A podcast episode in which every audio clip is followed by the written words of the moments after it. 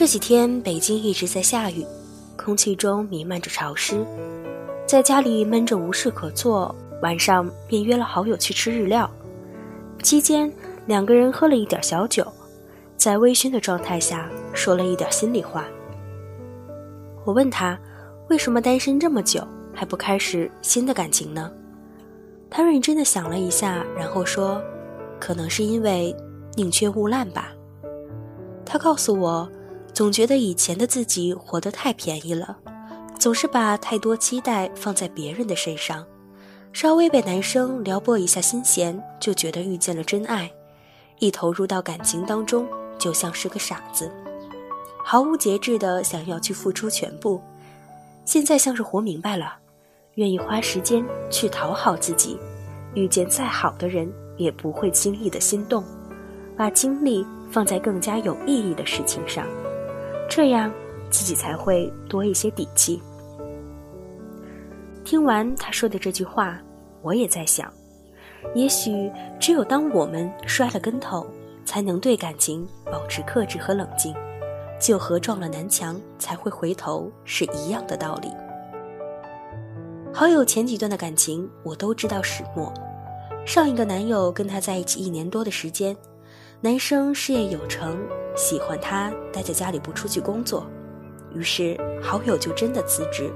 安心躺在家里追剧看电影，偶尔给对方当当保姆、做饭洗衣服，当然他也会从他手里拿钱花。那段时间，他把爱情当成了生活里的全部，没有自己的圈子。他一天二十四小时围着男生转，因为男生的工作忙，他经常会疑神疑鬼，控制欲和占有欲都很强，患得患失，过得特别不快乐。后来男生出轨，她一度情绪崩溃，没有存款，没有工作，没有自己的住处，不得不跑回父母身边，度过了人生里最黑暗的三个月。值得庆幸的是，她没有颓废很久，重新回到北京，开始了新的征程。而如今，距离那段感情已经有了两年的光景，现在的她。更加成熟和独立，成为了大多数姑娘都会羡慕的那种女生。她现在提起前任的时候，特别的云淡风轻，经常感激他对自己的抛弃，不然她也不会有今天的模样。所以你看，有些人的出现，就是让你成长的。他们的短暂停留也并不是没有道理，对你的残酷也好，给你的冷漠也罢。其实都是在为了让你成为更好的人。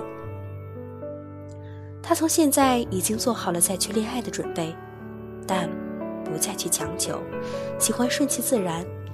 该来的总会来，越是着急，失去的时候也会越痛苦。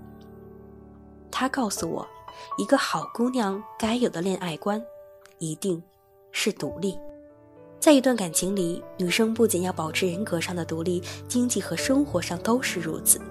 你需要有自己引以为傲的工作，这是你的支撑。